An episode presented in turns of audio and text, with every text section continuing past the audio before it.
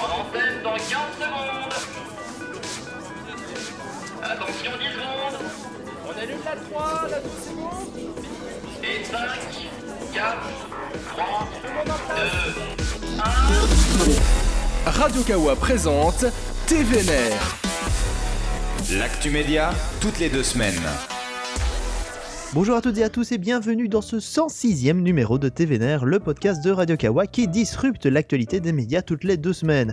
Ce week-end, euh, enfin ce lundi, nous ne sommes pas au Paris Podcast Festival, mais nous sommes avec une belle brochette d'invités. Nous avons avec nous Olivier. Salut Olivier. Salut Et nous avons aussi Alvin. Bonjour Alvin. Bonjour Greg, bonjour tout le monde, content de vous retrouver pour un nouveau TVNR. Et nous sommes encore partis pour une heure d'actualité média et ça commence tout de suite avec le suivi. Le suivi, c'est la rubrique qui ne lâche pas l'affaire. On revient sur de nouveaux développements d'actualité déjà évoqués lors de précédents épisodes. Et là, on peut dire que le feuilleton de notre rentrée, qui était autour du média, euh, a pris une tournure euh, un peu dingue. Je pense que là, même les scénaristes de Demain nous appartient n'auraient pas pu euh, trouver euh, meilleur scénario. Les choses se sont accélérées comme on dirait sur BFM. Euh, fort, fort accéléré, on va dire. Donc, Et là, euh, c'est le drame.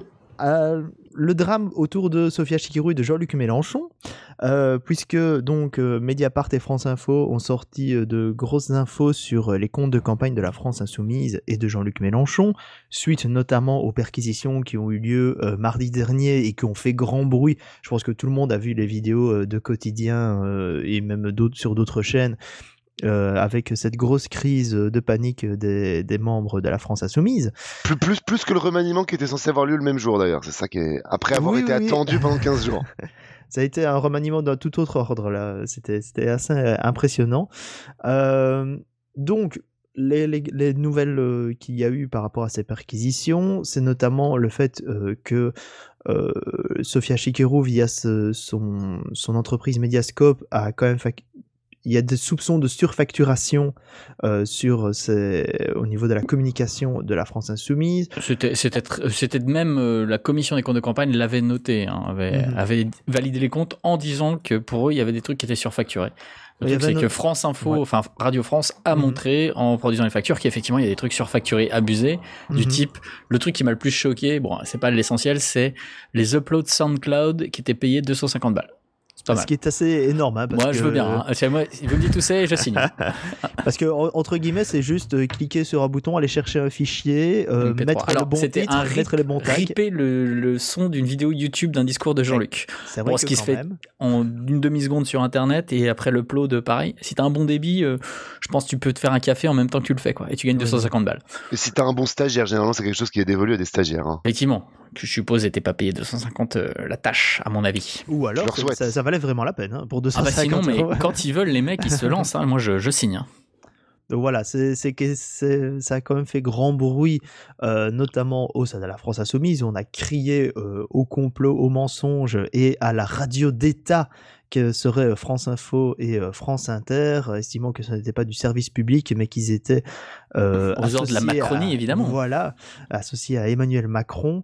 Euh, Jean-Luc Mélenchon. Ce qui est marrant, c'est que c'est la même Ouais. émission, enfin la même cellule d'investigation qui avait sorti déjà l'affaire des euh, des rabais un peu indus de la campagne Macron. Donc on va dire que il y a une semaine Oui. ils sont gentils et la semaine d'après ils sont méchants. Enfin bref. Mais bon, on va dire que c'est classique de taper sur le messager plutôt que le message. Malheureusement, malheureusement ces derniers temps, euh, parce que Jean-Luc Mélenchon a lui-même demandé à ses soutiens de, pourrir euh, Radio France, enfin du moins France, les journalistes de France Info et de France Inter, pour que les gens pensent que ce sont des menteurs et que voilà leurs informations seraient fausses.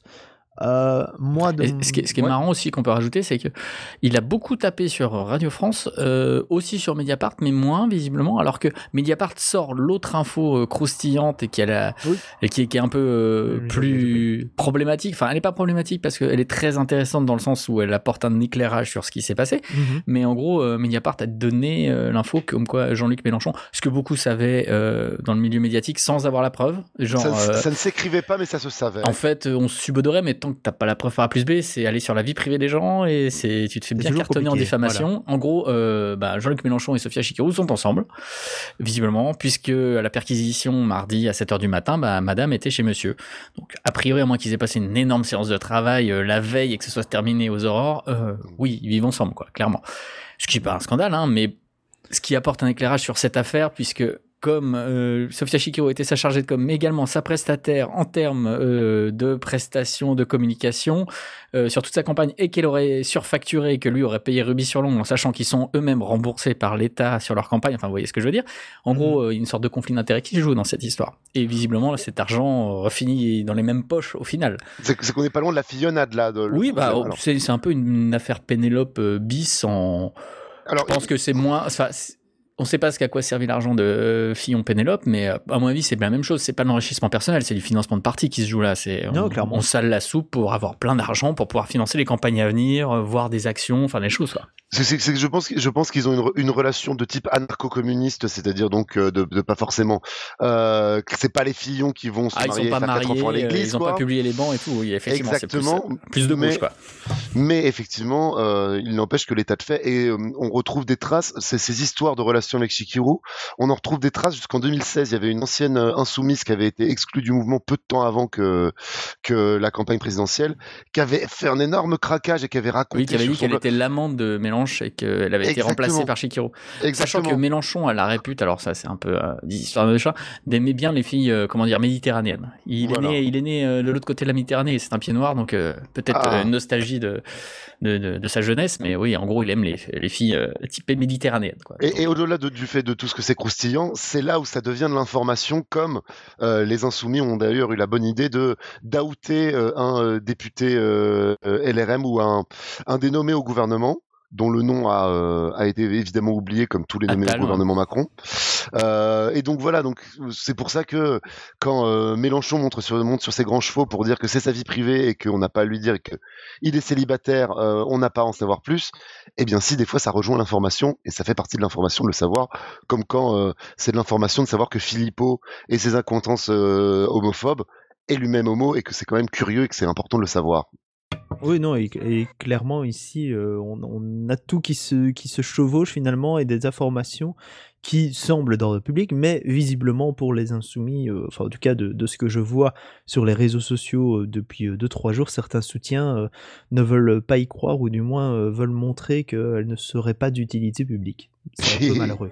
Bah, Euh, c'est le problème de trucs entre mélange vie privée, vie publique. euh, Mhm. Effectivement, il y, a un- il y a un truc qui est un peu gênant sur le côté euh, savoir ce qu'il fait, mais c'est très intéressant en rapport à toute cette histoire, rapport à sa campagne, les facturations et compagnie. Enfin bref. mhm.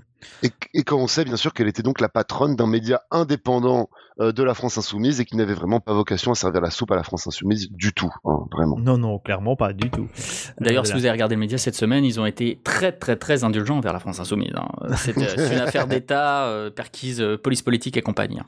Mais c'est c'est ça le, le souci, c'est qu'il y a beaucoup d'informations qui se sont euh, enchevêtrées et il y avait notamment le fait, en effet, est-ce que ces perquisitions étaient légales ou non, euh, alors que, en effet, il y a, semble-t-il, Emmanuel Macron qui voudrait pousser certains procureurs euh, euh, à la nomination de certains procureurs.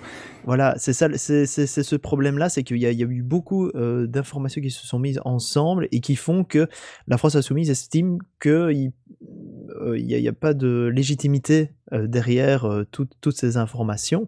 Mais euh, au-delà juste euh, des perquisitions, il y a eu quand même beaucoup euh, d'informations qui ont filtré et qui font que le dossier est tout de même des plus intéressants.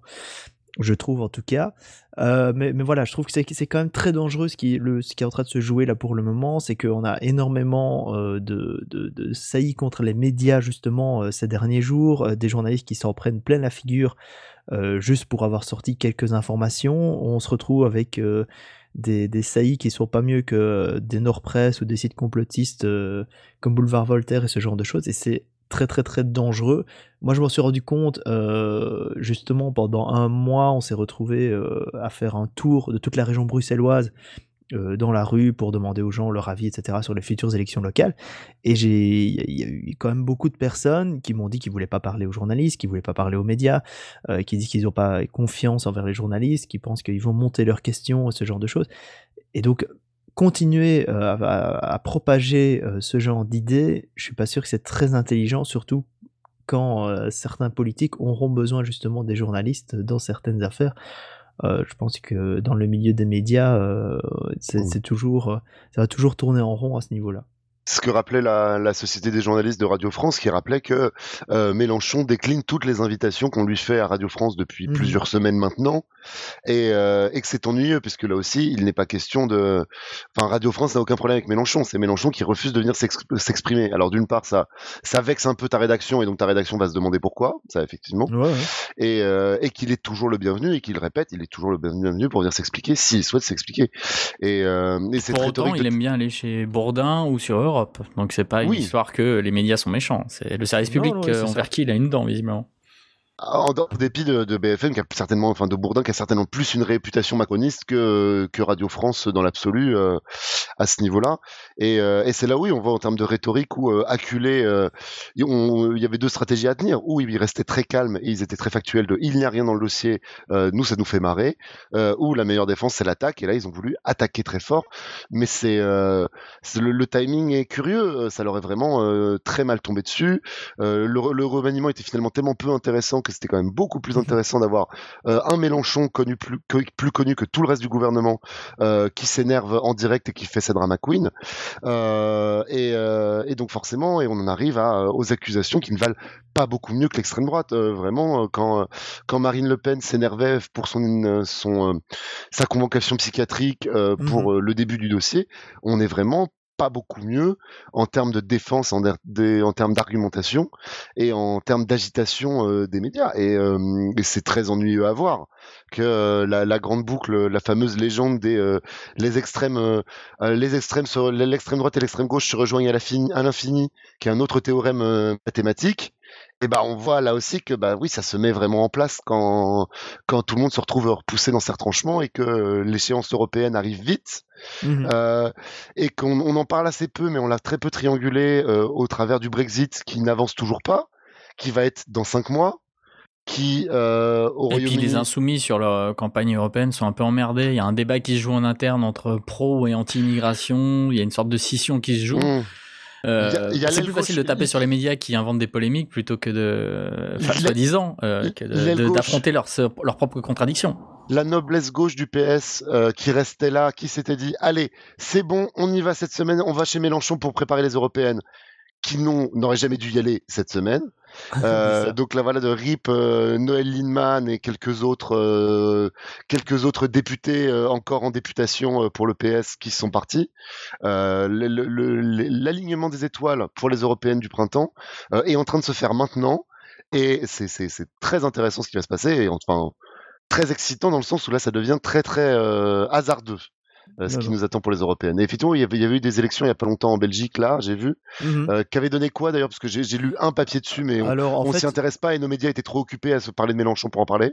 Ben justement, c'est les écologistes qui ont énormément gagné. Qui ont progressé euh, Voilà, mais maintenant c'est des élections locales, donc c'est toujours compliqué parce que les élections locales, il y a rien à faire, c'est toujours c'est au niveau des communes, donc du coup c'est toujours le, le, le maire ou les, les, les, les échevins qui, qui, qui ont euh, finalement qui ont finalement un gros contact humain avec la population, donc ça se joue souvent là-dessus. Il y a une part de charisme local. euh, Voilà, c'est toujours compliqué de faire des, des- des prédictions par rapport à ces élections locales sur la suite, donc sur les européennes euh, dans, dans six mois. Euh, mais c'est les écologistes euh, et c'est plutôt justement entre guillemets la gauche qui a plutôt gagné dans le sud du pays, alors que c'est plutôt tout ce qui est nationaliste flamand et écologiste qui ont gagné dans le nord du pays.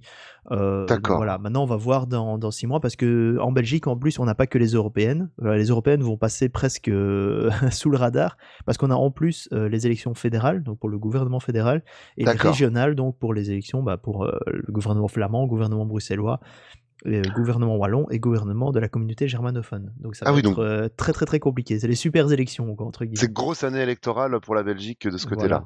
Mais donc je pense pas qu'il y- a l'extrême gauche qui monte aussi, euh, mais maintenant c'est une extrême gauche qui est, qui est assez différente de, de, de, de Mélenchon. C'est justement là pour le moment, ils sont dans le problème où dans certaines communes, ils peuvent être euh, dans le, au pouvoir, ils peuvent être dans la Ah. majorité euh, dans certaines communes, et donc pour le moment ça se un peu de savoir, ok, est-ce que finalement on entre au pouvoir mais du coup, euh, on ne peut plus jouer Coalition, forcément ce, ce- ce rôle de contestation. Ou alors, on reste justement euh, un peu à la manière de Jean-Luc Mélenchon euh, dans la contestation pure et dure, et on ne va pas dans ces majorités, mais alors on loupe entre guillemets une occasion euh, de pouvoir euh, monter, monter au pouvoir. Et donc Ah. là, là-dessus, il y, y a un peu des courants qui, qui divergent, de savoir est-ce qu'on fait un peu du genre Podemos euh, euh, Ah. à, la, à la mode espagnole, ou alors est-ce qu'on reste plutôt dans le- la tendance Jean-Luc Mélenchon, voire extrême gauche allemande. Euh, voilà. Donc Est-ce qu'on rentre au gouvernement ou pas? La question que se sont posées beaucoup de, de gens de droite avant de poliment refuser euh, ces derniers temps chez nous. Mais Voilà. oui. Donc c'est, c'est- ça reste un peu compliqué. Euh, pour revenir aux médias, mon cher Olivier, euh, il y a encore Oui, eu il y a- il y a justement toujours un un, média, départ. un- Il y a web toujours un TV qui média. existe. Et comme vous savez, ça va pas très fort. hein, J'ai déjà dit. Je crois que cette rubrique que je traîne depuis le début de la saison ne fera pas toute la saison, malheureusement. Ah. Alors donc euh, il y a un nouveau départ, euh, un certain Jacques Cotta qui présent- présentait l'émission de débat dans la gueule du loup, euh, qui était diverse on va dire, une sorte de Frédéric Tadei pour eux, voyez, qui invitait des gens euh, tous euh, plus ou moins recommandables. Euh, et donc euh, il a démissionné pour par suite de divergences éditoriales. Il voulait faire une émission sur l'Italie et visiblement ce qui en ressort c'est qu'il avait l'air de dire que l'Italie c'était pas si mal, ou en tout cas c'était le point de vue qu'il abordait, genre euh, Salvini n'est pas le, le démon réincarné. Et visiblement, ça, ça avait du mal à passer, en particulier auprès d'Aude Lancelin. Donc, euh, visiblement, ils n'ont pas réussi à tomber d'accord. Mais en fait, c'est un peu l'illustration de ce qu'on a dit précédemment et tout, que la gauche se cherche et qu'il y a une sorte de de deux gauches de gauche, de deux gauches de gauche. Euh, Il y a une gauche un peu traditionnelle, euh, républicaine, ouverte, européenne, et puis une gauche un petit peu qu'on appelle un peu rouge-brune, vous avez souverainiste et tout, et c'est un peu entre les deux que ça se joue, y compris à l'intérieur du média. On va arrêter de parler de politique, on va parler plutôt de finance. Donc le média, ça va toujours pas très fort non plus. Euh, ils font un point tous les vendredis, donc j'ai regardé le dernier. Euh, donc ils ont dit qu'ils ont eu 1000 nouveaux dons, euh, dont un à 1000 euros. Le problème, c'est qu'ils font un point financier sans donner les détails. En gros, on sait pas combien ils ont accumulé depuis le début. Il y a 15 jours, enfin il y a 3 semaines, ils avaient dit que ils avaient réussi à récupérer 16 000 euros sur les 90 000 dont ils avaient besoin. C'est par mois, hein, 16 000 en plus par mois. Il faut 90 000 en plus par mois. Donc ils étaient à 16 000 il y a 3 semaines. Euh, ils disent qu'ils ont de plus en plus de dons, mais comme ils donnent pas les détails, je pense que le chiffre doit pas être si impressionnant que ça. Et euh, donc à mon avis, ça sent très très mauvais parce que 16 000, à... il reste 30, euh, 30 jours à peine, 32 pour sauver le, média.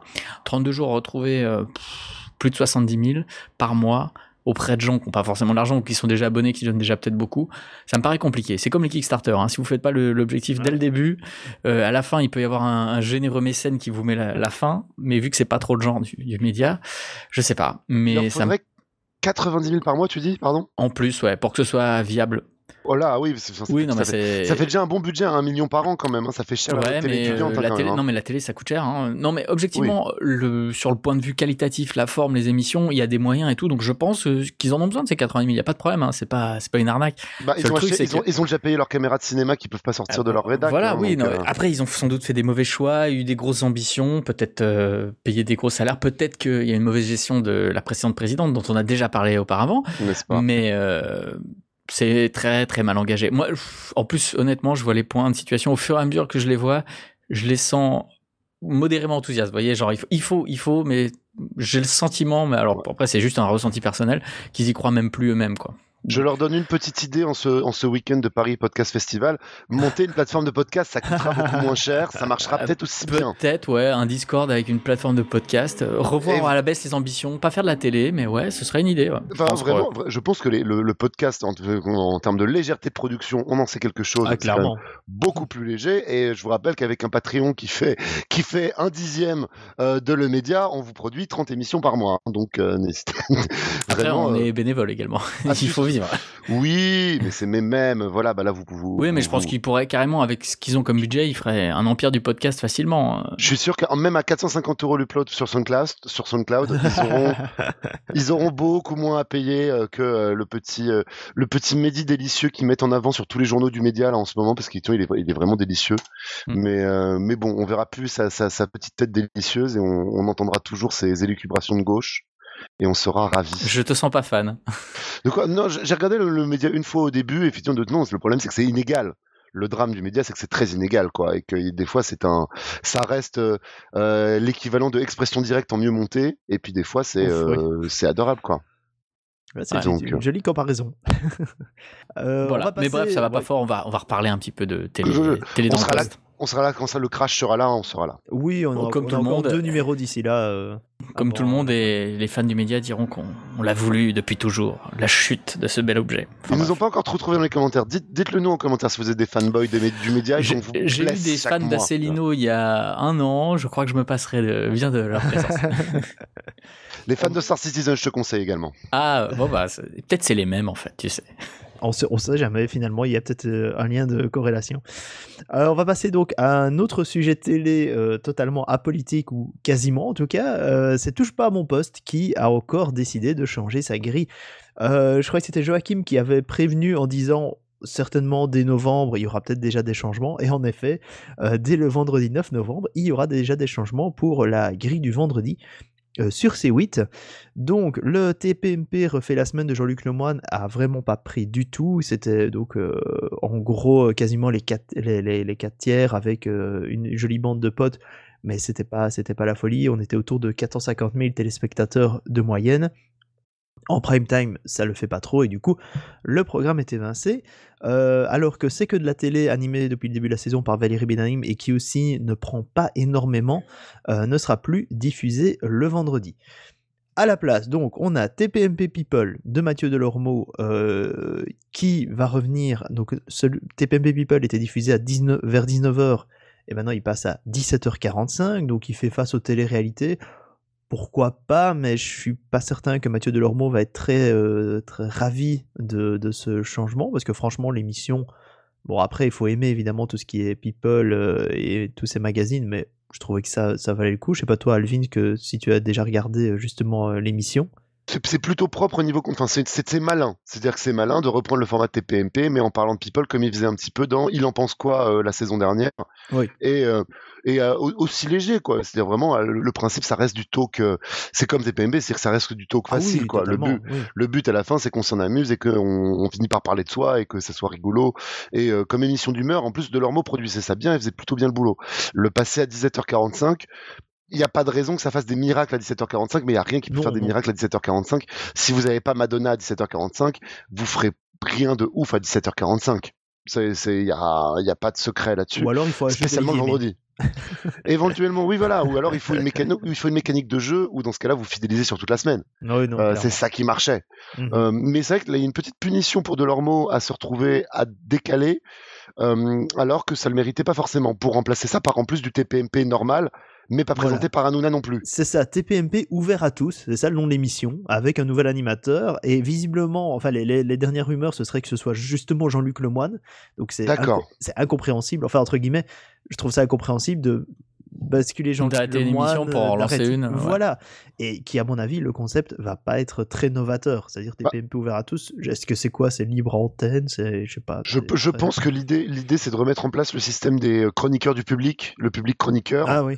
Mhm. Alors, est-ce qu'ils vont le faire avec euh, l'émission du vendredi, c'est avec que des chroniqueurs invités, ou est-ce que c'est avec quelques chroniqueurs invités? Je leur conseille fortement la deuxième option quand même, de prendre, euh, de bien caster euh, une petite tweeta, euh, un petit tweeto euh, euh, chaque vendredi et d'avoir une équipe normale. Euh, mais le coup, c'est du coup, c'est c'est remettre du TPMP normal euh, le vendredi avec le moine qui, euh, Mhm. il déméritait pas, hein, il faisait euh, 500, 600 000 euh, le vendredi à 20h, euh, ce qui est pas quand vous avez The Voice Kids en face ou quand vous avez des grosses, quand vous aurez du Colanta en face, euh, il y aura pas de miracle à chercher. Je pense pas Mhm. que c'était tant un problème de d'animateur que de format. Où euh, certes le, tun- le tunnel, le tunnel du vendredi de 9h de TPMP avec la bande de TPMP. Pour les fans de TPMP, ça rassemble, ça marche, c'est pas bête. Euh, vraiment de les choper, vous les chopez à partir de 18h quand ça va être l'hiver qui va faire froid. Euh, je pense vraiment que ça sera plutôt malin d'avoir ce tunnel là, mais je vois pas de miracle. Et donc finalement, en plus, donc il décale euh, le moine un peu plus tôt pour remettre Hanouna en prime avec. euh, je Eh te oui. laisse euh, lire le conducteur. Euh, Dites-le à Baba. Eh oui. Alors bon, c'est L'émission de confession. Oui, c'est l'émission Confession, radio libre. On offre des cadeaux aux spectateurs. on- on Ça ressemblerait pas étrangement à la séquence Radio Baba de, tri- de Sinistre Mémoire? Mais c'était pendant, euh, si je me souviens bien, euh, je pense que c'était justement une, un prime de ce type-là. euh, Dites-le. D'accord. Donc la dernière fois qu'il l'a fait, il y a une blague euh, bien bien homophobe quand même, donc il va falloir faire gaffe. Je- J'imagine que euh, tout ça, ça va être évincé. hein. Je pense que ça va être très très très très calme. euh, Je, à je ce pense qu'il niveau-là. Ils tenteront plus de, de, de trucs en direct. De canular. euh. Mais Non, euh, non. le, le truc c'est que ça sera un before à ba- ça sera un before à balance ton poste avec des avec euh, partie 1 euh, balance ton poste en mode Faustine avec euh, euh, voilà les, les, les sujets euh, conso société de euh, je ne sais pas comment lui dire que je l'aime, je suis amoureux secrètement depuis 6 ans euh, euh, mais que des trucs mignons et en même Ah temps oui, et en même ça. temps Hanouna sait le faire et Hanouna sait plutôt bien le faire. Euh, puis après enchaîner avec balance ton poste qui sera avancé euh, de plus en plus tôt euh, là qui a déjà été avancé à 22h45 Oui, qui, euh, je serais pas étonné, commencera à 22h20 euh, d'ici quelques semaines, parce qu'en plus son équipe aura envie d'aller se coucher, euh, ce qui peut faire du sens. Et, euh, et donc ça va être vraiment la soirée confession, mais la première partie un peu un peu mignonne et la deuxième partie un peu trash. Il va faire ce que faisait Fogiel. Hein. Fogiel, on ne peut pas plaire à tout le monde. C'était vraiment ça. C'était vraiment, nous sommes les premiers parents. Enfin, je, je, je dis pas, je dis pas parce qu'il vient de le faire. Euh, nous avons accou- accouché par GPA aux États-Unis. Témoignage un peu sulfureux mais très euh, compatissant. Et puis après deuxième partie de euh, pour ou contre la burqa, euh, pour ou contre les armes à la maison. euh, devrait-on, euh, devrait-on pouvoir chasser? Enfin, tu vois les trucs un peu plus trash. C'était vraiment toujours monté comme ça, hein, Fogiel. Quand vous avait vraiment du Ouais, sujet de le truc société. le plus sulfureux à la fin, quoi, histoire de garder les gens. Voilà, du sujet de société en début de partie, puis en, en, en troisième partie, tu mets un petit macaron moins 12 et, Et, tu dis, euh, nous avons une star du euh, porno qui va nous raconter son gangbang. euh, voilà. Voilà, exactement. Restez, de- ne zappez pas. le- l'enfer du porno euh, pendant 5 ans j'ai fait semblant de prendre du plaisir voilà tu vois, donc pourquoi pas? Et après c'est un- ce qui est drôle c'est que ce chantier du, du vendredi qui était toujours un peu négocié avec Bolloré en mode de, écoute le vendredi on peut pas enfin on peut pas te faire un million toute la semaine et euh, te faire aussi des vendredis il faut qu'on se repose. Où là tout semble se repolariser en mode de, le vendredi c'est notre chance de, euh, voler le tunnel aux autres. Et donc par exemple de le voler à RMC Story qui galère mais bon est-ce qu'on peut s'enorgueillir de voler euh, de voler le vendredi soir de RMC Story? Je pense qu'on en reparlera dans quelques minutes. Non, euh, c'est ça qui. Mais je, je comprends pas comment ils vont surtout tenir. En effet, comme tu dis, c'est au niveau euh, fatigue. Enfin, une semaine d'émission et puis après se taper encore tout un prime le vendredi. Wow. Je pense que niveau- niveau impressionnant. Niveau prod, ils l'ont géré en faisant plus du tout de TPMP le vendredi, en disant vraiment que le- les happenings TPMP, les, les choses comme ça vont plus y être, et, euh, et en ayant trouvé d'autres sujets, donc j'imagine d'autres équipes de prod, euh, mais euh, même en termes d'animation, ou dès qu'il y aura des remplacements à faire, on verra que ça va tousser. Est-ce que si Hanouna a besoin d'avoir son vendredi, est-ce que c'est il est remplacé ou est-ce que c'est best of Euh, Et dans les deux cas, ça pose problème parce que les best of marchent moins bien et les remplacements de Hanouna marchent moins bien. Mhm. Là, aussi, tout est vu à très court terme. On sent que C8 essaie de regarde de, semaine en semaine les audiences et donc essaie de tenir, mais ils construisent au fur et à mesure et donc c'est très fragile forcément. Mhm. Tu parlais de RMC Story, et en effet, euh, du côté de cette nouvelle chaîne, souvenez-vous, c'était numéro 23 avant, ça se passe pas très bien, Olivier. Enfin, du moins, il y a un- une émission qui devait être euh, l'un des, grands, des grandes émissions phares de la saison, qui n'a pas vraiment bien débuté. Non, bah on avait parlé la semaine dernière, j'en avais dit du mouef, ni du bien ni du mal. Euh, C'était Talk Show de Jean-Baptiste Boursier, donc euh, comme son nom l'indique, un talk show, euh, qui était donc euh, le samedi à 20h50 et qui il y a eu deux numéros qui ont strato-bidé, on va dire. Euh, le premier à 57 000, le deuxième à 31 000. Ça, d'habitude, 31 c'est- 000 c'est pour Canal Plus d'habitude ce genre d'audience. hein. Ouais, et donc ils se sont dit bon, euh, donc ils changent de case et c'était le cas. euh, Alors j'ai pas les audiences là, j'ai essayé de regarder. Enfin j'ai Je pas les audiences te de celle-là. Je te trouve ça. Euh, donc c'était vendredi en deuxième partie de soirée, euh, ben, vendredi dernier. Euh, et donc c'était à la suite de l'autre nouvelle émission de numéro 23, enfin RMC Story, qui est Rien n'est impossible de Jean-Jacques Bourdin, Brunei. qui a également bidé. donc ça va pas. Ça va pas, ça va pas, ça va pas. Je crois que Bourdin, il est 19e sur les audiences TNT ce soir-là. Donc c'est vraiment nul. Bon, sachant que bon, priori Bourdin, ça marche. Enfin, ça marche. Ça marche à la radio, hein, à la télé, il faut voir. D'autant plus que je sais pas si vous avez vu, il a eu une semaine un peu difficile euh, il y a 10 jours. euh, il s'est un peu énervé sur la technique, euh, la retransmission télé. oui. Au point que le vendredi, il y a même tout à bugger à partir de 7h30 jusqu'à l'interview de 8h30. Je, je crois savoir qu'il est parti euh, Furax de chez Furax, c'est limite en train de dire je reviendrai jamais dans cette boîte de cons. Bon, finalement, ils l'ont rattrapé par la manche. Mais euh, ouais, ça, la télé, Bourdin, ça réussit pas vraiment. Et puis donc, Boursier, j'ai pas les audiences de vendredi, mais je suppose que, vu que j'ai pas passé, vu passer une news disant que énorme succès, génial, super, machin, je pense que ça doit être guère plus brillant. Donc 90 000 pour Bourdin, dernier, dernier des audiences à 20h50, Ouais. avec une nouvelle émission. Donc je, je- et effectivement, les, les audiences de talk show n'ont même pas été relayées par, euh, par les Ouf. médias en vigueur. Ah oui. Donc ce c'est quand même être- inquiétant. Ouais. Ça, ça sent pas très bon, euh, vu qu'ils sont à trois émissions. Vous voyez, euh, l'année va être longue, en sachant que je crois que, comme toutes les émissions de ce genre, ils doivent avoir un genre de contrat de six mois. Euh, pour euh, enfin jusqu'en décembre quoi si ça Ah ouais. si ça bide de ouf euh, ils feront autre chose sachant qu'il a par ailleurs un plan B il fait les soirées Ligue de Champions sur SFR Sport enfin RMC Sport donc ça, ça va mais en tout cas talk show c'est plus qu'il a monté sa boîte avec ce projet-là. Donc euh, Exactement, et que sur le papier, c'était pas plus honteux que quoi que ce soit, mais bon, à regarder, c'est mou, c'est. C'est gentiment nul. Enfin, c'est- c'est c'est moche de dire nul parce que c'est pas nul nul, mais c'est pas très intéressant. Les chroniqueurs sont pas très bons. La, la meuf qui fait une chronique humoristique, je l'ai trouvé assez nulle. c'est ça. C'est- Après, c'est- euh, c'est c'est c'est pas, pas encore rodé quoi. C'est pas encore rodé après du c'est tout. pas quoi. facile. C'est un peu dur de juger quelqu'un sur une chronique, quoi. Mais euh, ouais, c'est bah, surtout quand euh, on se met dans les. Et puis la première émission, il y avait le générique où il y avait euh, que des anciens du talk show qui disaient bonne chance Jean-Baptiste. Euh, Ouais, il y avait ouais. Ardisson, Ruquier, euh, De Chavannes et tout. Et effectivement, on n'en est pas à ce niveau-là, quoi. Enfin, Ardisson, on aime ou on n'aime pas, mais son émission, elle est bien foutue. Il y a du rythme et tout. euh, voilà, quoi. Ruquier, euh, ça clash. Enfin, voilà, eux, ils ont ni le clash ni le rythme. Donc voilà, bon. Bref, ça marche pas. On verra, bah oui, au fil, au fil des semaines, mais On va en reparler, mais je pense que si on en reparle, on en reparlera peut-être pas très longtemps. Peut-être encore non. moins que le média. Ce- c'est associé globa- plus globalement au rebranding de numéro 23 en RM- RMC Story. Alors Ouais. certes, maintenant, il y a une logique puisque vous avez RMC euh, Story et RMC Découverte à la suite. Mais à part ça, au moins numéro 23, on savait quelle chaîne il fallait composer sur sa télécommande pour savoir ça. où c'était. Alors que RMC Story, personne n'est au courant Mm. de, du tout. Et Donc- puis, Ça- euh, ça ressemble je, plus je à sais une pas, chaîne, le euh. rebranding, c'est surtout du débat, du talk, de l'émission. Je sais pas si c'est ce que les gens veulent, puis c'est c'est loin dans la TNT, puis, euh, Mais il puis y a voilà, déjà- je pense il que a le problème de Boursier, s'il d'infos fait un talk tout, show, mais il y en a déjà 40 à la télé, Mhm. et puis il a pas les meilleurs invités, il a pas les exclus, il a pas les trucs, il a pas les clashs. Donc qu'est-ce qui va pousser les gens euh, Pour qu'un coup on découvre que son émission euh, marche, il va falloir qu'il y ait une meuf en burqa qui se batte avec un type euh, sur le plateau, quoi.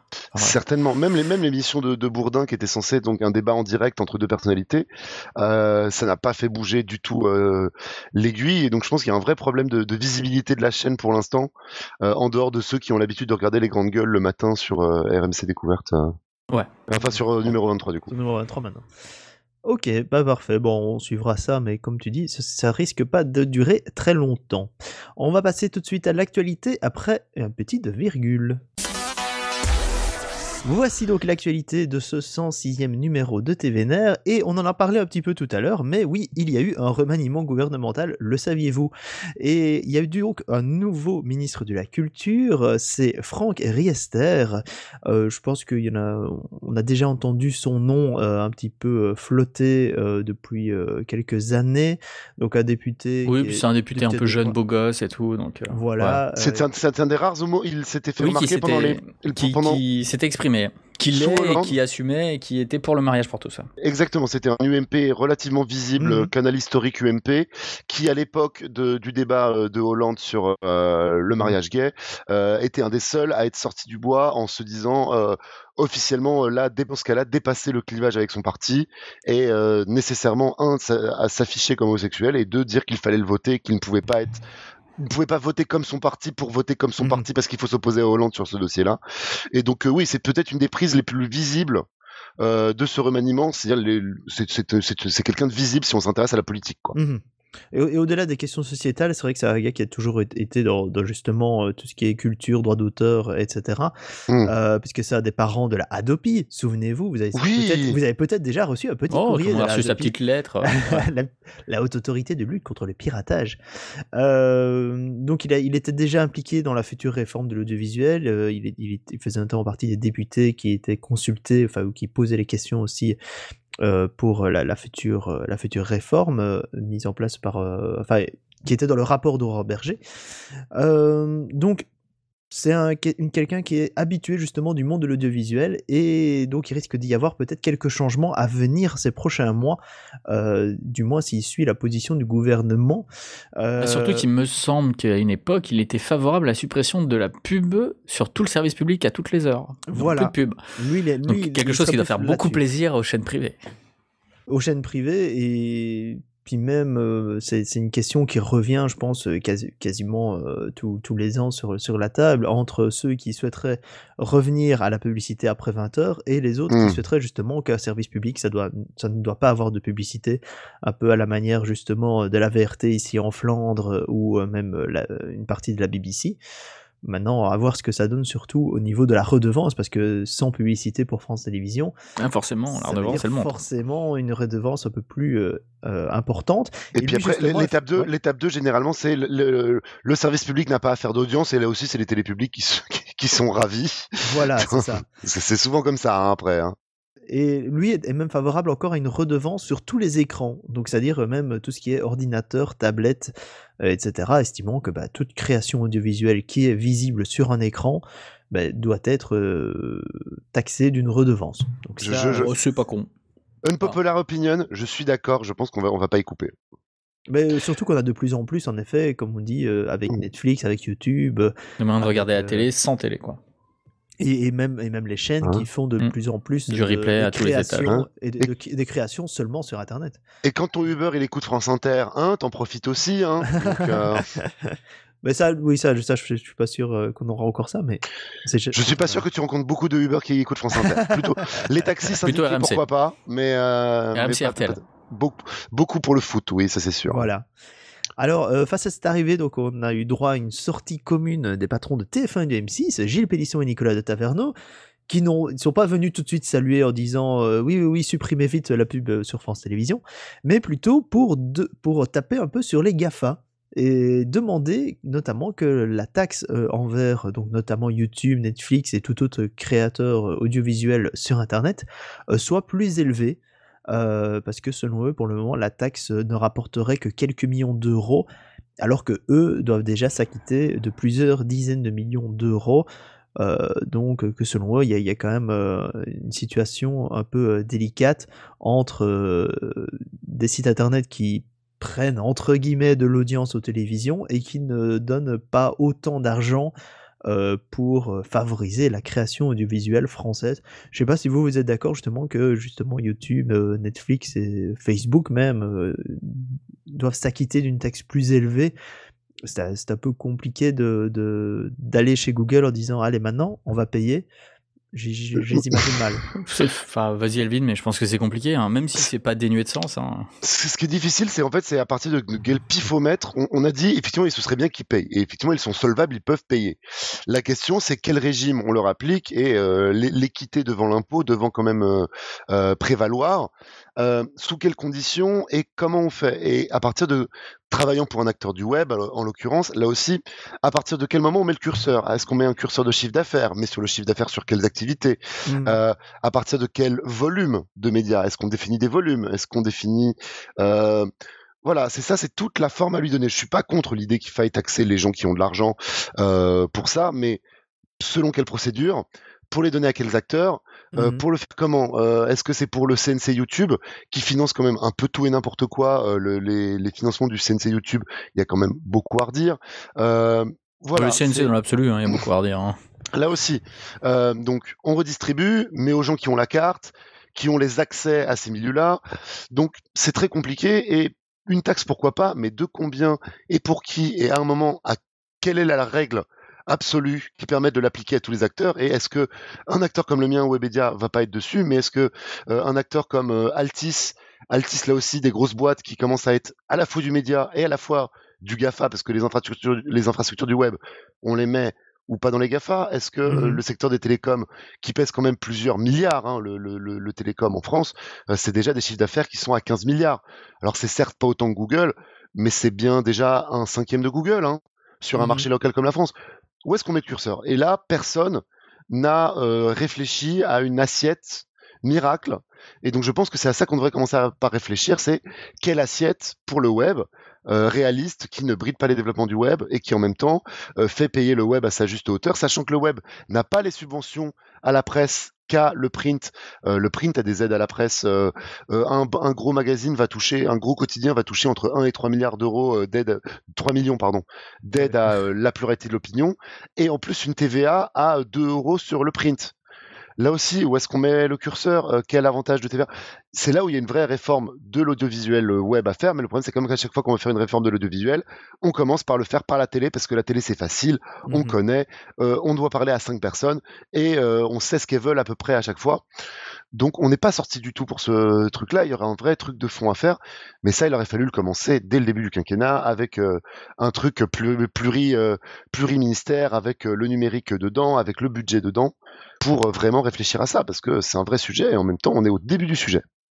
Puis le problème aussi avec les GAFA, c'est que peu importe la règle que vous établissez, ils trouveront un moyen avec leurs armées d'avocats à la contourner. Enfin, c'est aussi. dire- Depuis, je, je me permets, depuis Ouais. qu'on a fait le RGPD en Europe, où ouais. je suis le premier surpris de voir comment le monde entier s'y est plié, quoi.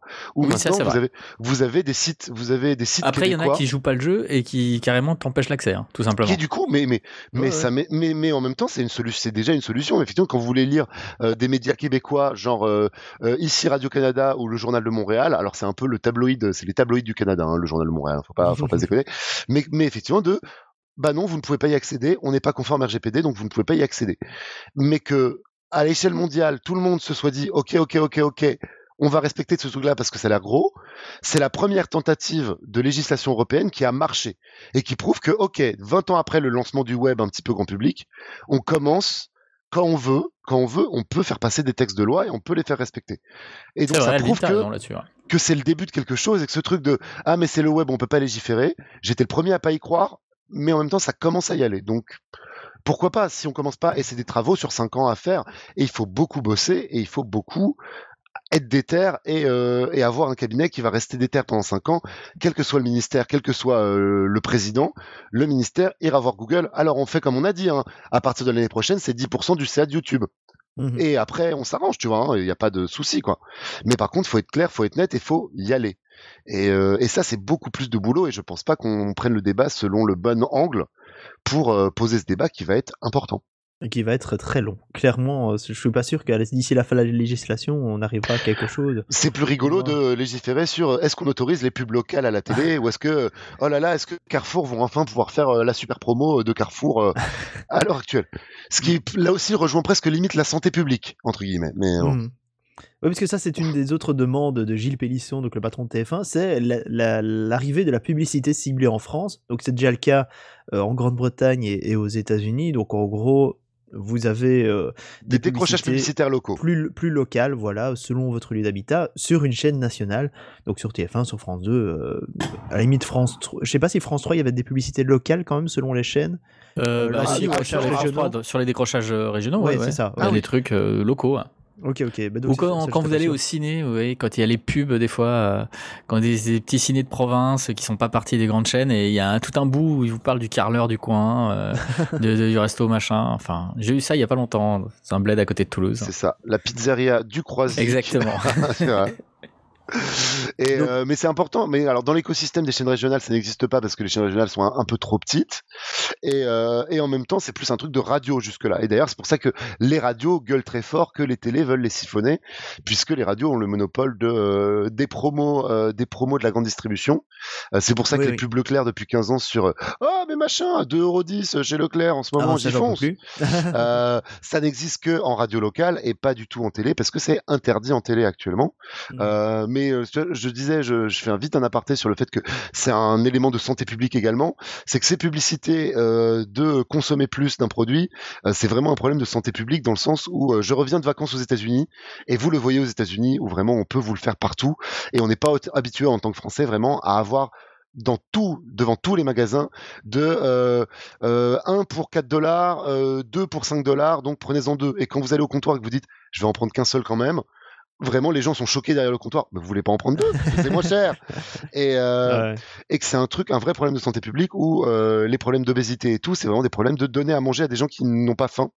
Et vraiment, quand vous dites aux gens euh, trois paquets de Twix pour le prix de deux, euh, c'est pas un service que vous le rendez parce qu'ils vont pas manger euh, au lieu de mettre trois semaines, de mettre deux semaines à manger leur Twix, ils vont en mettre trois semaines. Et ben non, ils vont quand même manger leur Twix en deux semaines parce qu'ils vont en manger plus.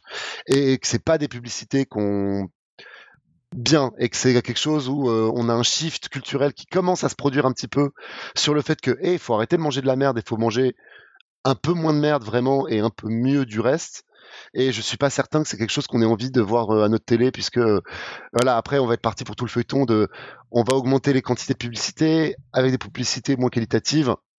Et le public qui va regarder la télé, c'est le public qui aura pas su en décrocher et qui va, enfin, c'est Ouais, pas bien en termes de culturel, en termes de société. C'est un vrai recul si on se retrouve à avoir euh, des pubs sur euh, deux pour le prix d'un euh, en exclusivité chez Lidl euh, aujourd'hui et pas demain quoi. Mhm. Donc euh, Non, mais t'as as bien fait de soulever ce point-là. C'est vrai que j'y avais pas forcément pensé. euh, l'angle, c'est l'angle média de TVNR, c'est le miracle de l'angle média, c'est qu'on se retrouve à parler de société à la fin. Ça, c'est beau. C'est impressionnant. Comme on a parlé de politique au début. Mais les Voilà. médias, c'est la société, c'est un miroir. Ouh, Exactement. On dirait presque une phrase de Patrick Sébastien. Mais On va Et parler France. Culture. c'est pour ça qu'on aime TVNR, c'est pour ça que TVNR a fait son numéro. On va parler donc de, de Patrick Sébastien euh, C'est génial. pour un tout autre sujet. Ouh, très très belle imitation. Euh, puisque notre ami a décidé de claquer la porte euh, après avoir euh, fait du chantage pendant 10 ans à France Télévisions. Est-ce qu'on lui a pas un peu claqué la porte dessus aussi hein? Je pense aussi. Hein. enfin, lui, lui le raconte comme ça, en tout cas, affirmant que on a appelé euh, sa compagne qui, qui gère la boîte de prod et qu'on lui a dit bon, tu diras à Patrick que finalement on fera sans lui L'an prochain, c'est non. Voilà. Bah, Euh, Honnêtement, moi je serais France Télé, je me dirais bon débarras, ça fait des années qu'il fait chaque année une interview où il chie sur le service public en disant Ah, mais qu'ils sont tous totalement. Euh, Il y a un moment où euh, le mec tu le payes royalement, Oh, certes il fait de l'audience, mais euh, il y a un moment où t'as envie de dire, eh, dis donc Coco, si t'es pas content, mais va ailleurs. hein. Enfin, Surtout qu'on avait déjà réduit son nombre d'émissions, il était déjà plus qu'à 7 émissions par an, et, euh, et il avait en effet fait son interview annuelle en disant euh, s'il Je me suis pas donne content. moi, je resterai pas, et s'il me donne la même chose, je ne resterai pas non plus. Donc ils ont intérêt à me donner plus, notamment éventuellement en fiction. Mais finalement, France TV a dit merde et salut à toi. C'est une des meilleures façons de se faire virer de France Télé, de poser des petits ultimatums à la con. hein. Vraiment, c'est on te répond lol non de. Si en interview, non mais c'est vrai que c'est vraiment le. Si tu veux avoir euh, un, gagner ton licenciement face au prud'homme, clairement c'est le meilleur moyen en ce moment, c'est d'aller en interview en mode de ouin, je suis maltraité à France Télé, t'es maltraité, vas-y voir chez M6, tu seras bien traité. Quoi. Donc euh, Ouais, ouais. ça, ça n'a pas loupé ces dernières années. À chaque fois que quelqu'un allait faire son petit ultimatum, c'était fini pour lui. Donc, euh, sauf de la housse. Et encore de la housse, je pense qu'ils l'ont bien calmé quand même. hein, Et encore, oui, voilà, il a eu, il a eu sa saison euh, de, de C'est double ça. émission du week-end. euh, Finalement, euh, ça n'a pas vraiment été. Donc, du coup, comme tu disais, Olivier, Patrick Sébastien, malgré tout, ça fait l'audience. Maintenant, c'est à voir qu'est-ce que France 2 va mettre à la place, justement, de Patrick Sébastien, parce que malgré tout, bah, il n'y a plus beaucoup de primes de France 2 qui font plus de 2,5 millions. Euh, Il y avait juste du Patrick Sébastien, justement. Ou alors, n'oubliez pas les paroles, mais à un moment, Nagui, certes, il peut faire euh, 20 primes par an de N'oubliez pas les paroles, il y en a encore eu un euh, hier. euh, Et il y en aura un plutôt. samedi prochain. Et il y en a encore un samedi prochain. Enfin, ça, ça, ça va ouais, il peut pas être en permanence, sinon il va faire un AVC le garçon. Donc euh, c'est- ça commence à devenir très limité, je trouve, euh, au niveau des primes de France 2. Euh, Il Il n'y a manque un peu- vraiment de- de- de- d'animateurs qui puissent justement euh, représenter euh, les primes de France 2, je trouve. Ils, ils avaient essayé de faire des de nouveaux formats avec Nagui qui n'avaient pas très bien marché. euh, ils avaient fait Seul contre tous qui avait vraiment genre fait du 6%, donc c'était vraiment vraiment ouais. Euh, leur grand truc, je pense maintenant, c'est ils veulent essayer de pousser des divertissements avec Daphné Burki. Daphné Burki qui a l'air d'être là pour ça finalement, Mhm. qui a son émission de l'après-midi et qui tente de mettre sur des unitaires. Ils ont fait l'unitaire avec Jean-Paul Gaultier là il y a pas longtemps. Un peu comme quand Alessandra Sublet était sur France 2, je pense que c'est vraiment euh, Daphné Burki qui va hériter de tout ça. Ils ont un Bruno Guillon euh, dans, le, dans les parages pour faire d'éventuelles soirées humour. Euh, ils ont toujours Drucker pour les primes un peu... J'aime bien quand tu dis 50 et d'éventuelles soirées humour, ça veut dire que ça peut éventuellement être drôle. pas loin Bah bravo Ils avaient voulu faire comme ça, c'est avec euh, un- des, des, primes, un format de carte blanche euh, à Véronique Dicker, et donc je pense que c'est un format que tu peux faire euh, carte blanche à n'importe quel artiste. Tu peux mettre alternativement Bruno Guillon si c'est Kev Adams ou, ou Drucker si c'est Michel Leb, tu vois. Donc je pense qu'ils vont trouver de quoi remplir. Je pense surtout qu'ils veulent faire, là aussi, des primes du samedi soir un peu moins cher et que Patrick Sébastien, euh, Ah, il c'était- acceptait. C'était quand même euh, un sacré Parce que budget. c'était- hein. Ah, c'était cher, le mec avait un budget et il était reconnu dans le métier pour payer les techniciens au bon prix et tout. Enfin, que c'était pas un thénardier en matière d'employeur. Donc, euh, Bah, que au moins, lui- on peut lui laisser ça, quoi. Quand on lui demandait de baisser les prix, il disait qu'il en fera moins. Et euh, bah oui. ce qui est plutôt digne, hein, ce qui est plutôt digne de sa Oui, part. là-dessus, a priori, il est pas, on peut pas lui reprocher d'avoir été un salopard d'exploiteur. Les, les émissions sont bien produites. Alors animées, on- il faut aimer l'animation ou pas, mais les émissions Ah oui, sont plutôt bien produites. Je reste un peu déçu du fait que c'est quand même une part de, de culture populaire à la télévision et dans le sens de, au-delà de la beaufrie, euh, le spectacle vivant, euh, trouvez-moi du spectacle vivant à 21h sur euh, le service public. Vous en avez pas tant que ça. Oui, à, hein. part, à part le festival de Monte Carlo une fois par an euh, à Noël. sur France c'est tout, 3, quoi. euh, Ouais, voilà. Et sinon, euh, c'est des, des concerts et du ballet qui sont planqués quand même à minuit 50 l'été Mhm. sur France 2. Ouais, ouais. Donc, j'ai aucun problème avec ça. Mais et les numéros, et il y a vraiment un. Et voilà, sans être fan du gars, c'est vraiment le, samedi soir, j'ai euh, Skiriken sur TF1 ou Patrick Sébastien qui fait des numéros. Les numéros que vous voyez dans le plus grand cabaret du monde, c'est quand même vraiment des beaux numéros de, de cirque russe ou de cirque chinois que vous voyez pas beaucoup à la télé en Europe, même en général. Donc c'était quand même une part, une part de culture qui sort un peu de l'écran. On pouvait le faire autrement. Peut-être qu'ils trouveront un autre animateur. Peut-être que Jeff Panaclock pourrait euh, reprendre euh, le concept dans un truc un peu plus intimiste et un peu plus euh, qualitatif et un peu plus euh, glamour que beauf. Donc je pense Mhm. qu'il y a un travail là-dessus. Ce serait dommage que France 2 zappe le credo complètement. Ou un truc Mais- entre glamour et beauf. Glamouf. bah on en est pas loin si on- quand on invite quand on invite euh, euh, Pamela Anderson pour danser avec les stars euh, finalement euh, ah bah on ouais, c'est ça hein. le concept, le glamouf. On vient de bah l'inventer. On va déposer, on va déposer. Je ne sais pas si vous avez regardé Danser avec les stars en plus donc c'est animé par Camille Combal qui anime comme Cyril Hanouna donc avec vraiment les Ah. mêmes sous-vannes avec les mêmes sous-vannes de euh, Ouais. machin de ah là là mais on n'est pas prêt enfin de dès qu'il doit lancer un truc il va faire une vanne en troisième phrase donc c'est Ouais, vraiment ouais. très Cyril Hanouna dire, et ça marche bien. Et c'est ça qui fait que ça marche bien, puisque effectivement, en avant, on était euh, Sandrine Quétier, euh, glamouf euh, complètement, en mode ah là là, vraiment c'est extraordinaire. Mais mais maintenant, ils ont l'animateur de, de RMC là, ils ont l'animateur de Moscato. Oh là là, est-ce que Moscato Vincent va vraiment réussir à briller euh, Tu vois, bah non, tu vois, ça marche pas quoi. C'est c'est Moscato, donc on, fait, on peut faire que des vannes. Quoi. donc voilà, un équilibre à trouver, mais je pense surtout que sans Sébastien, l'idée c'est de faire les mêmes divertissements que Sébastien en moins cher avec Daphné Burki, qui euh, prend moins cher. Et je pense que voilà le petit, euh, le petit 30% qui est demandé à toutes les émissions, on pourra le faire passer sur une émission de Burki plutôt que sur euh, de Sébastien. Non, c'est certain. Et justement, Patrick Sébastien, où est-ce qu'il peut, il pourrait se retrouver? Est-ce que il va vraiment reprendre la télévision et genre aller euh, du côté de C8 par exemple C'est le genre de, c'est le genre de, de télévision. Après, il pourrait euh, arrêter parce que je crois qu'il continue à faire des galas euh, dans toute la France et il fait aussi de la chanson avec un groupe, Là, un il a truc un sorti peu un de balle, tu vois. ouais, ouais. Ou peut-être que. Puis il pourrait revenir arrêter. Il a essayé de faire du cinéma. hein. Il avait fait un film qui a été un énorme flop qui s'appelait Oui. Thème. Je sais pas si vous vous souvenez. Il a, il a, il a fait plusieurs Il écrit des téléfilms. bouquins. Ouais, donc il peut faire autre chose. Peut-être qu'il en a ras-le-bol. Je sais pas quel âge il a. hein. Il a, la soixantaine passée, hein, donc en vrai, je pense que ce qui, le mieux qu'il puisse faire, c'est vendre des unitaires, effectivement, de, de se faire acheter, genre des soirées spéciales par C8, genre euh, produites par Ardisson, Ardisson qui lui fait, genre voilà, de euh, le dernier show. Enfin, il, il peut peut-être faire des unitaires. Oui, voilà. Oui, parce qu'il avait fait un énorme carton sur TF1 il y a très très longtemps. Je sais pas vous vous souvenez avec un truc qui s'appelait Le Grand Bluff. Exactement. qui était un unitaire qu'il avait vendu à Mm. TF1 et ça a été un carton d'audience parce que c'était un truc où il s'était fait chier à, à piéger des animateurs pendant une année entière, ils se faisant passer pour des candidats, genre Mm. euh, mais candidats débiles quoi, enfin des Bien de sûr. jeux télé ou trucs comme ça. Et euh, à la fin, il disait ah c'est Patrick Sébastien, je vous ai eu et tout. Et c'était ça le concept de toute l'émission. Tu vois, Et ça avait cartonné. Je sais plus l'audience, ça avait été une des plus grosses audiences de TF1 de l'année où c'était sorti. pour des, pour des chaînes de la TNT qui manquent de, de programmes de Nouvel An, mais par exemple, typiquement, au Nouvel An, ils ne font, elles font rien. Tu vois, un Nouvel An de C8 présenté par, euh, euh, par euh, Sébastien en unitaire qui a ramené les meilleurs, euh, le meilleur des meilleurs des artistes qu'il avait dans son grand, grand cabaret pour un unitaire de C8 ou un truc comme ça. Tu vois, ça peut être pas si, euh, pas si mauvais ou s'il a encore, s'il a encore les droits de ses émissions, il peut vendre des best-of. À un moment, il l'avait fait euh, sur France 2, le, le, sur France 2 à 14h. Vous aviez eu un, pendant quelques semaines, pendant quelques mois, un programme genre La télé de Sébastien qui était présenté par son fils d'ailleurs, avec Ah oui, genre je me euh, souviens. Oui, oui. des best-of, des best-of de tous les euh, Tout ce thématiques. qu'il avait fait depuis 30 Surtout, il a fait hein. tellement de trucs. euh, il y a Et il a place, fait hein. tellement de trucs et tu peux mettre de, tu peux faire des thèmes de genre le meilleur du cirque chinois, euh, le meilleur euh, des acrobates, et donc tu peux tout à fait euh, le, le foutre en best-of sur W9 ou sur C8.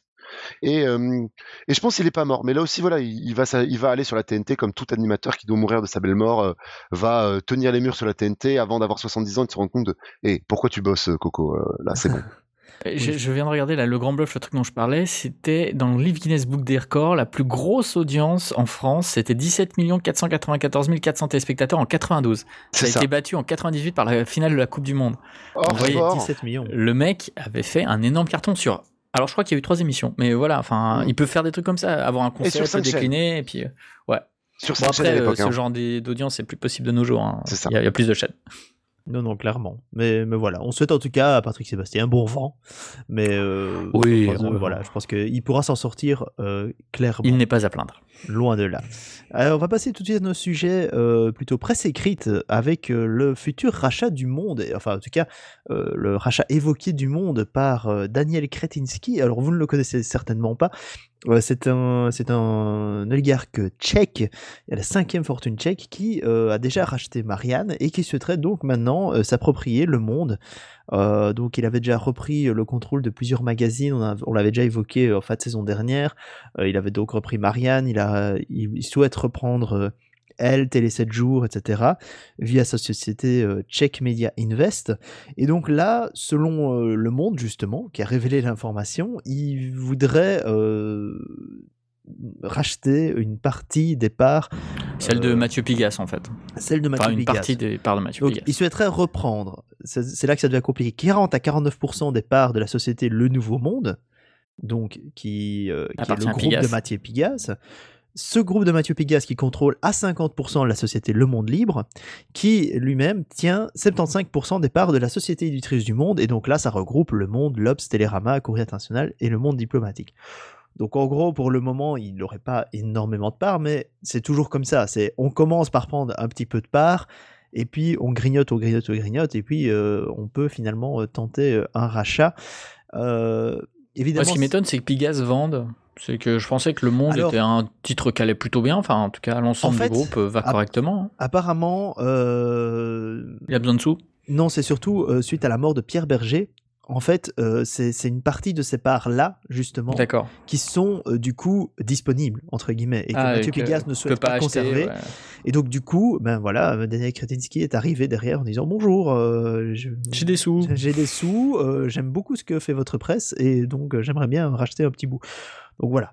Euh, le garçon a Ce qui, quand est, même... ce qui est marrant, c'est que le gars monte en gamme parce que Le Monde, c'est pas tout à fait la même chose que Marianne, hein, avec tout le respect que j'ai Ah, pour Marianne. oui, c'est comme une institution française euh, qui est connue en plus pour son indépendance journalistique, etc. euh, ça, de- de- depuis depuis ses débuts. Et Bah D'ailleurs, il y a eu direct un peur. communiqué de la Société des rédacteurs du Monde en disant Ouh là là, attention, Voilà, nous serons vigilants.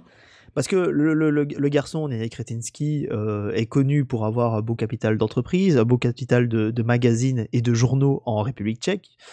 Mais le problème, c'est qu'il a été déjà nommé dans les Panama Papers euh, pour euh, une sombre histoire d'exil Exil fiscal. fiscal, Voilà. classique, classique shit, comme on dit. Et, euh, et en plus, il a des accointances avec le gouvernement tchèque actuel, plutôt de droite, qui, qui inquiète un peu. C'est-à-dire, on se dit, bon, ok, il, il est bien gentil, mais. Puis il n'est pas réputé pour avoir- tenir une presse d'opposition, on va dire.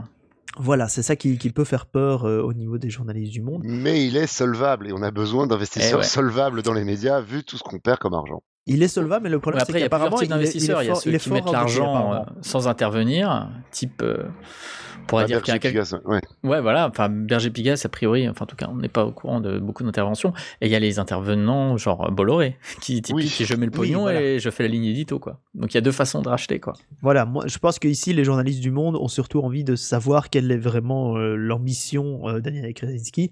Est-ce qu'il va rester justement comme Berger, Pigas euh, et Niel, et rester un peu en retrait? Parce que voilà, en tout cas, les, les- les trois, les trois qui ont sauvé euh, le monde en 2010 sont restés quand même très discrets, je pense, au niveau de Ou la en tout cas, la ligne éditoriale. du monde a pas. Ils sont pas empêchés de taper sur eux quand il fallait Voilà. ou en parler quand il y avait besoin. Donc, Ça, euh, ça, ça va dans le même mouvement de, de recomposition et de consolidation de la presse qui est en ce moment en France de toute façon. Enfin, il y a eu toute la période où c'était Altis qui récupérait beaucoup de magazines, qui, enfin, qu'en plus ça a été C'est un peu vraiment le même modèle d'ailleurs. hein. fait, C'est hein. un groupe endetté. euh, ouais, c'est ça. Voilà, qui, qui vraiment qui a, qui a aggloméré des magazines, puis qui après, enfin, on rachète tout, puis après on fait le tri, ça on jette, ça on garde, ça on jette, ça on garde, qu'on recomposait un petit peu sur le côté. Vous avez en ce moment ce qui se passe avec Reworld Media et Mondadori, euh, qui donc euh, là aussi, euh, on- tout le monde est très vigilant sur la façon dont ça va être consolidé.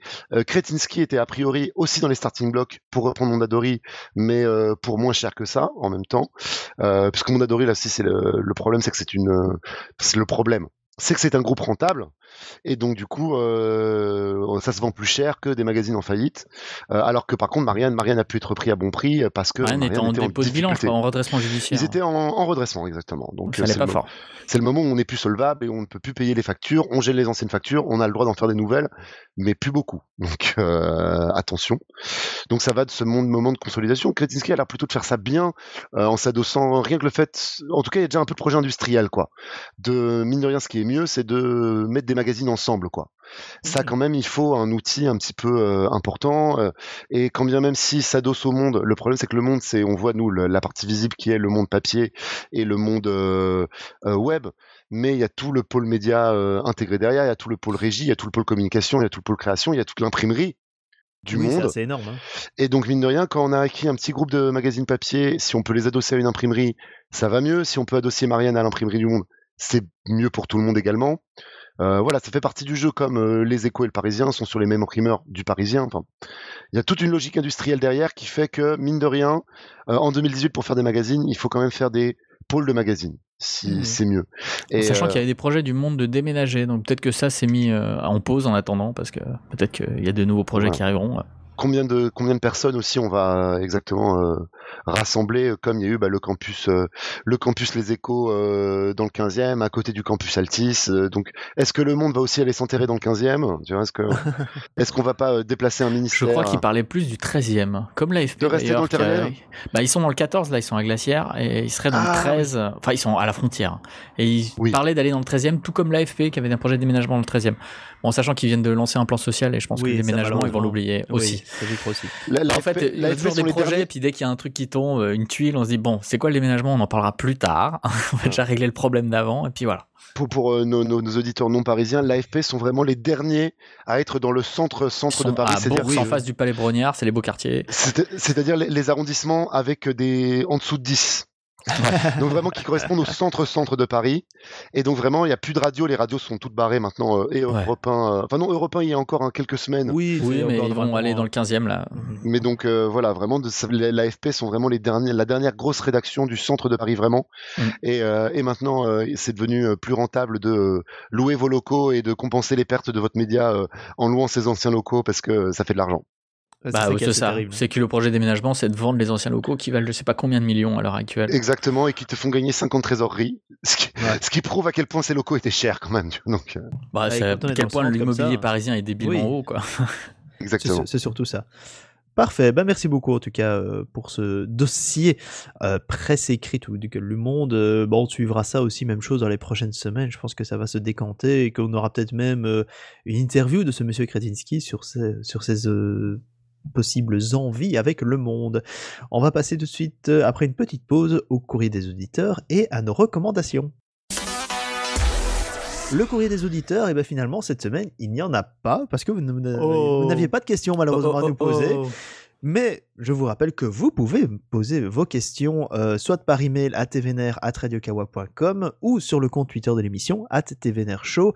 Euh, donc voilà, vous n'hésitez pas pour dans normalement ce sera pas dans deux semaines, dans trois semaines euh, à nous poser euh, vos questions euh, sur donc le monde des médias, que ce soit la TV, la radio, la presse écrite, le web et je ne sais quoi encore. La politique, la société. J'ai j'ai une question d'auditeur, je, je re- je remonte les, les conversations de préparation de l'émission.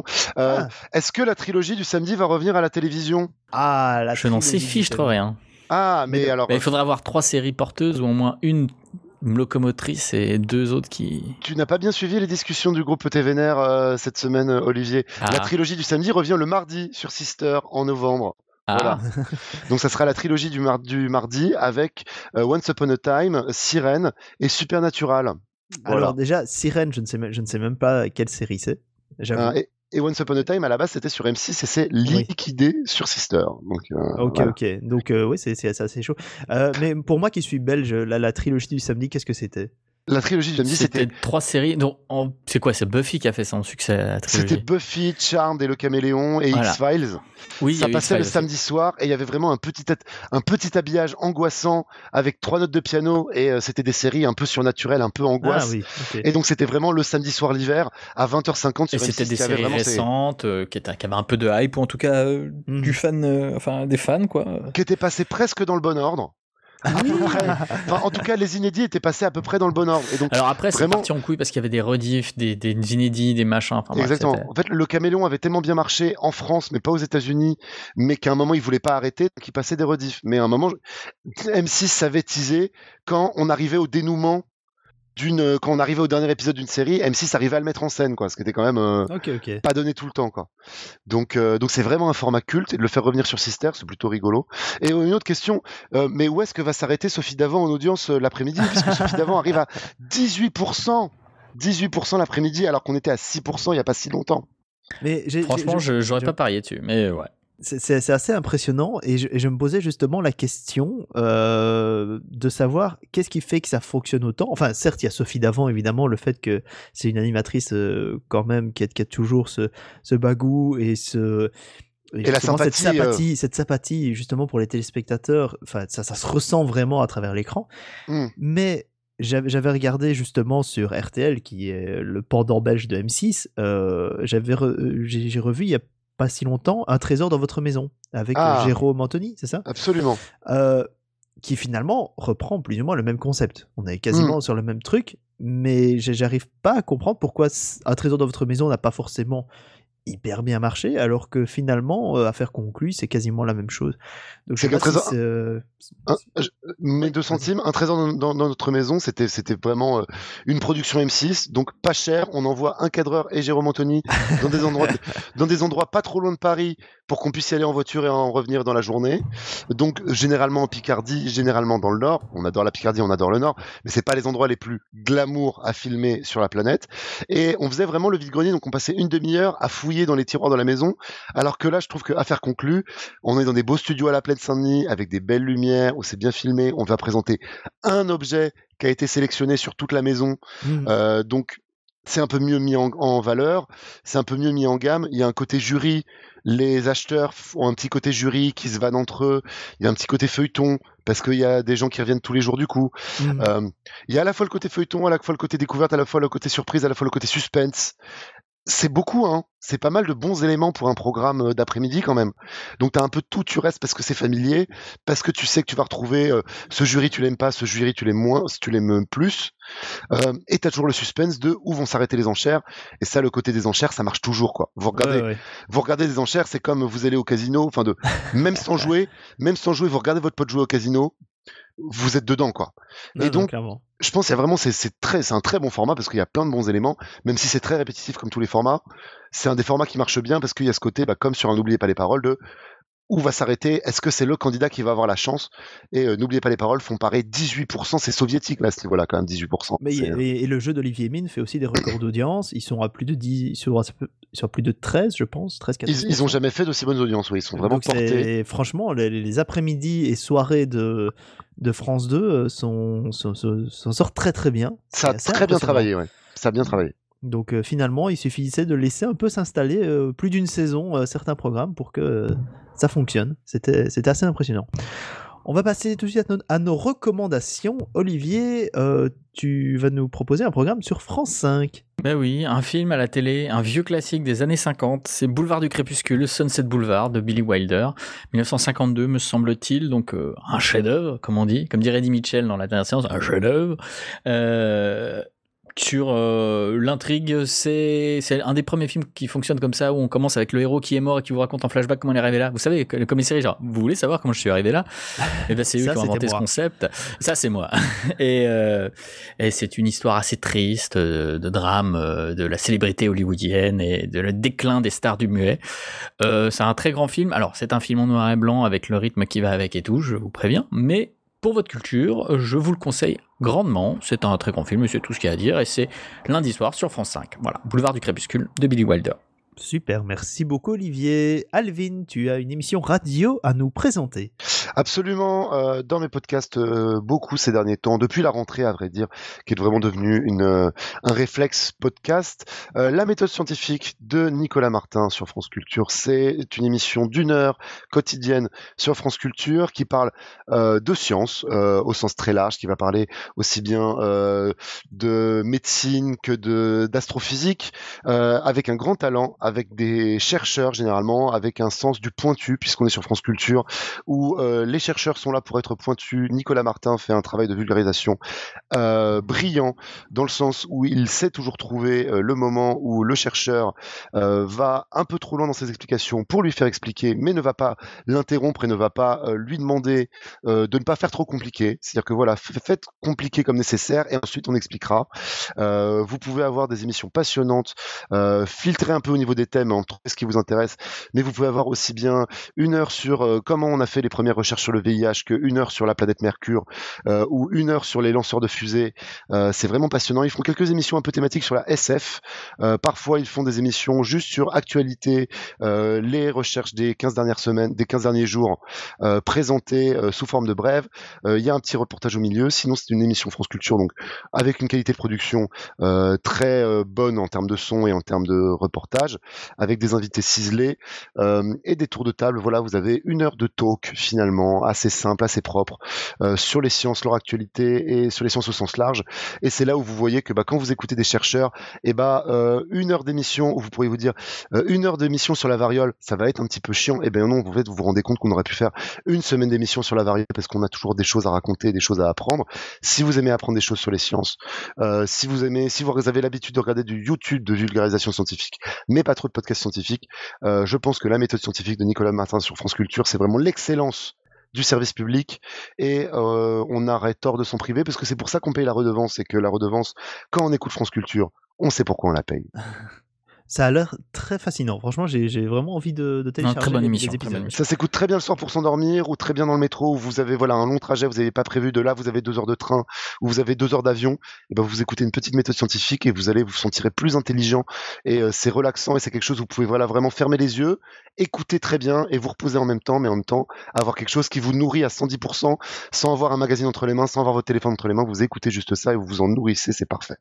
Parfait, merci Alvin. Euh, De mon côté, je vais vous proposer un podcast de Radio Kawa, c'est Kaorin. Euh, Kaorin, donc c'est le, le podcast des musiques de la culture japonaise que vous pouvez écouter un mardi sur deux grâce à notre ami Amo qui vous fait des petites sélections thématiques euh, toutes les deux semaines. Donc c'est des musiques d'animés, de jeux vidéo, de films.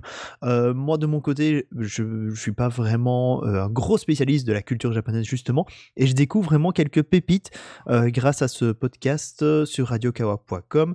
Euh, vous avez vraiment euh, de, tout. Vous avez même justement, moi, il y a un épisode qui m'a qui m'a fasciné euh, sur euh, tous, toutes les chansons qui ont été faites en dehors de la langue japonaise. Donc, on a des chansons en français, des chansons en italien, en espéranto. Euh, donc, c'est voilà, vous avez vraiment toutes sortes de thématiques. Donc, même si vous n'êtes pas euh, un grand fan de la culture japonaise vous n'êtes pas un spécialiste, franchement, vous pouvez foncer. Il y a énormément de chouettes musiques à écouter. Euh, donc, c'est un mardi sur deux sur radiokawa.com. Voilà, c'est ici donc on, nous allons clôturer ce 106e numéro de TVNR. Je tiens à remercier les invités de, la, de ce lundi. Alvin, merci beaucoup à toi pour ta présence. Merci Greg et merci à vous de nous avoir écoutés ce soir. C'est toujours un plaisir. Merci Olivier. Mais de rien, c'est toujours un plaisir. On se retrouve normalement dans trois semaines pour le prochain épisode de TVNR. Voilà, on va se prendre quelques petites vacances de Toussaint et on vous reviendra en pleine forme dans trois semaines. TVNR est donc une émission produite et réalisée par Radio Kawa. Continuez à nous soutenir ainsi que toutes les autres émissions de Radio Kawa sur patreon.com slash Radio Kawa. Cela permet notamment l'organisation d'émissions en public ou encore l'achat de matériel de qualité nous permettant de vous offrir des émissions toujours meilleures. Un commentaire sur la page iTunes de TVNR nous aide à vous faire découvrir l'émission à plus d'auditrices et d'auditeurs. Et on se retrouve évidemment 24h sur 24 pour le replay en streaming, téléchargement et podcast sur le site de Radio Kawa, radiokawa.com. Merci à toutes et à tous et à bientôt. Ciao ciao Salut